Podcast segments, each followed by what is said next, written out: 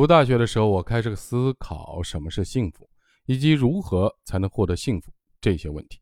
这么多年来，我也看了不少关于幸福的理论和思想，发现大家的思考角度各不相同，但大多数的观点都是：我们首先要定义什么是幸福，然后才能知道如何获得幸福。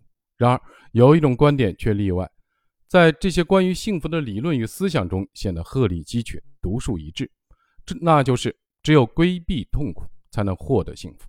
同样是想获得幸福，正向的思维关注的是如何获得幸福，逆向的思维则聚焦于如何规避痛苦。这个幸福痛苦模型，就是让我们在想办法获取幸福的同时，关注痛苦对人生的影响，以及如何用规避痛苦的方法获得幸福。哲学家叔本华就只有这样的观点。他说：“所有的快乐其本质都是否定的，而痛苦的本质却是肯定的。这是因为人们受抑郁驱使的。”而抑郁的满足总是否定的。我们该如何理解这段话？这段话的意思是：假如你的身体健康无恙，但有一个地方受伤或疼痛，你的注意力就会始终集中在那个受伤或疼痛之处。于是，你生活的总体的舒适感会因为这一处的伤痛而烟消云散。同样，尽管各种各样的事情都在按照你的想法进行和发展，但只要有一件事违背了你的意愿，或许只有是一件微不足道的小事儿。这件事情就会占据你的头脑，然而，你就会一直惦记着这件事儿，而不会想到其他重要的、已经如你所愿发生了的事情。因此，在叔本华看来，人生的智慧不是追求快乐，而是规避痛苦。由此，关于如何获得幸福，他也就提供了我们非常中肯的建议，那就是要节制欲望，从而规避痛苦。你应该把对于快乐、财产、地位、荣誉等的期望调至一个节制、适宜的。尺度，你不该对任何事情、任何处境都抱有巨大的期待，也不要热烈的追求尘世中的一切，不要强烈的抱怨你的计划落空或事业的功败垂成。叔本华说，只有这样，痛苦才能得到最大程度的规避。对痛苦的规避，则意味着人生的幸福。除了叔本华，还有一个非常善于运用逆向思维去思考幸福的人，那就是查理芒格。查理芒格在哈佛的学校毕业典礼上做过一次非常精彩的演讲，他的内容出人意料。在这次著名的演讲中，他从反面阐述了六种可以获得痛苦的方法。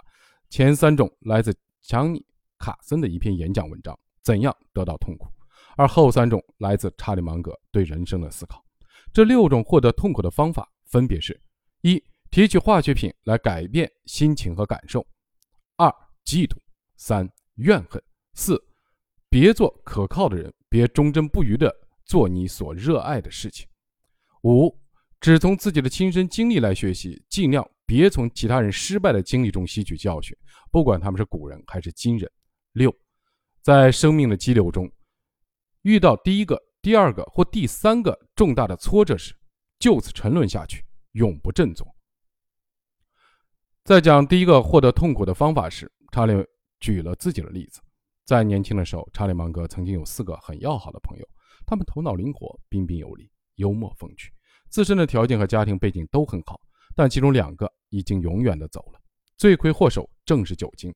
第三个人虽然还活着，也是个酒鬼。所以，酗酒是获得痛苦的第一个妙招。第二个获得痛苦的方法是嫉妒。嫉妒似乎是人之常情，但它的确会让人变得痛苦。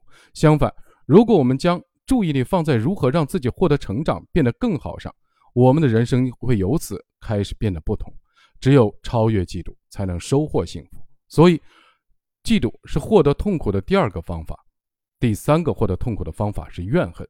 你怨恨别人，只能说明你对过往无法释怀。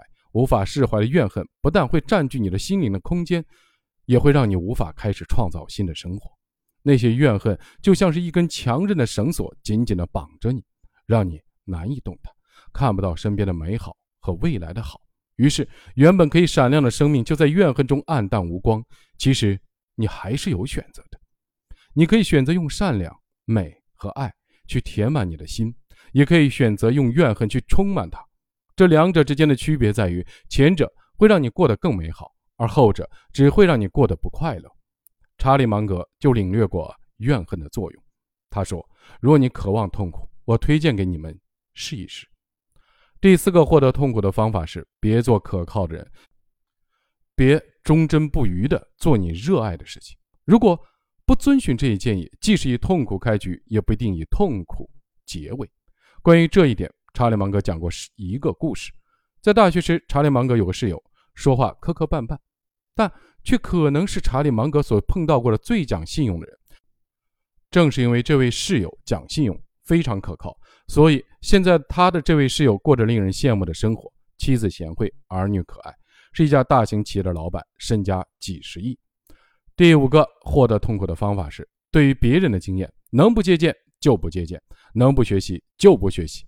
有一个人，他孜孜不倦地学习先人的伟大的作品，虽然在事业之初并不顺利，同时恰逢解析几何学发展的艰难时刻，然而最终他的成就举世瞩目。他说：“如果说我看得比别人更远一些，那是因为我站在巨人的肩膀上。”他就是牛顿。牛顿的成功与他站在巨人的肩膀上息息相关。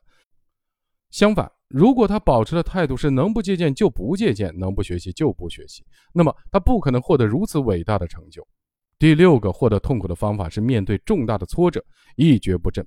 一个人遭遇重大的挫折时，应对的方式能反映出一个人的心理的韧性。生命本无常，挫折和痛苦本来就是生命的一部分。如果不能理解这一点，一个人就很容易陷入重大的挫折带来的巨大的痛苦而无法自拔。相反，一个人如果能用接纳之心，甚至转化之心，将挫折视为生命的一部分，或者视为生命带来的礼物，那么他的心态和想法自然就会改变，一切也会随之发生变化。褚时健五十一岁时开始担任玉溪卷烟厂厂长，然而他就将这个快要倒闭的烟厂带到全国第一的位置，并成立了云南红塔山集团。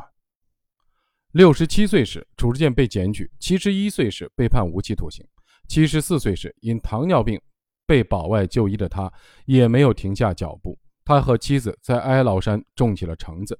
八十五岁，褚时健成为拥有三十五万株冰糖橙的亿万富翁。褚橙创造了新的传奇。如果想拥有幸福的人生，过上自己想要的生活，我们就要思考两件事：第一，如何避免查理芒格列举的六种痛苦；第二。每年为自己设定一下如何获得痛苦的指南，然后彻底的避开它。按照这个思路，我给自己列了一个如何获得痛苦的指南：健康。一，一边快走一边思考，或是心神不宁，这样有助于崴脚。二，任由自己的欲望或情绪左右自己，吃各种甜品及油炸食品，含高热量的食物，这样就能成功的长肉，变得越来越胖。三，在晚上睡觉前尽量持续思考，保持头脑兴奋，这样有助于失眠。四，别坚持每天的正念练习，想练就练，不想练就不练，这样有助于头脑和心绪的混乱。五，工作时尽量一直坐在那儿，千万不要起来活动身体，因为实在浪费时间。六，在忙起来的时候，为了更加的高效，一整天都不要运动，连局部的运动都不要做。七，任由自己因为懒惰、无知。和情绪的反应而做出损害身体或心灵健康的事情。八，在没睡好的时候就任由自己难过、低落，无需放松的跟自己说没关系。心态一，保持封闭的心态，千万不要用开放的、欣赏的、双赢的心态看待一切人与事。二，在遇到困难和挫折的时候，不要对未来和自己抱有信心。三，遇到挫折就陷入自我怀疑。四。沉溺在过去自己没有做好、没有做对的事情中，永远要求自己尽善尽美。五，在自我变得很强大的时刻，任凭其作威作福，不去觉知，也不做任何的干涉。六，要十分在意别人的眼光和评判，不要在意自己的目标和愿景。七，遇到问题的时候，去批评自己、指责自己，不要带着爱和包容去接纳和觉知自己。工作一。在产品还没有真正打磨好的时候就急着推出。二，在文章还没有彻底想清楚、还没打磨到非常满意、到达九分的时候就推送出去。三，在书稿没有思考彻底清晰、没有打磨到非常满意的时候就将它交给出版单位出版。不要提前思考写作的内容，提前一周动笔就好。五，以极快的速度扩大自己的能力圈。六。去接受能够快速盈利，而不是自己真心热爱的某类工作，因为赚钱很重要。七，忘掉自己舍本逐末的原则。八，不要聚焦于今年最重要的三件事。九，因为别人的成功，忘掉自己的节奏和计划。十，如果出现了快速的成长、高速扩张的情况，就立即将自己的初心和原则全部的抛在脑后。财务：一，抱着投机的心态进行投资；二，用想当然的心态进行投资；三，以高回报率作为投资的唯一标准，不考虑安全性和流动性；四，不做成长方面的投资，那些贵的课程千万不要去上，不划算，不如用同样的钱给自己买件衣服或买包；五。买东西前不要三思，想买就买，哪怕放在家里连一次都不会用。六，凡是喜欢的东西就一定要拥有。七，千万不要断舍离。当列出如何获得痛苦的指南以后，我很快就发现之前计划中的不足与和漏洞。感谢查理芒格教会我的方法，我会将如何获得痛苦的指南打印出来，贴在家里，每天看着，常常的提醒自己。看到这里，你是否也感到了一丝启发和灵感？如果是，请你赶紧行动起来，也给自己拟定一份本年度如何获得痛苦的指南，然后常常提醒自己反其道而行之，过上自己真正想要的生活。这就是获得幸福的逆向思考，也是第四个逆向思维模型——幸福痛苦模型。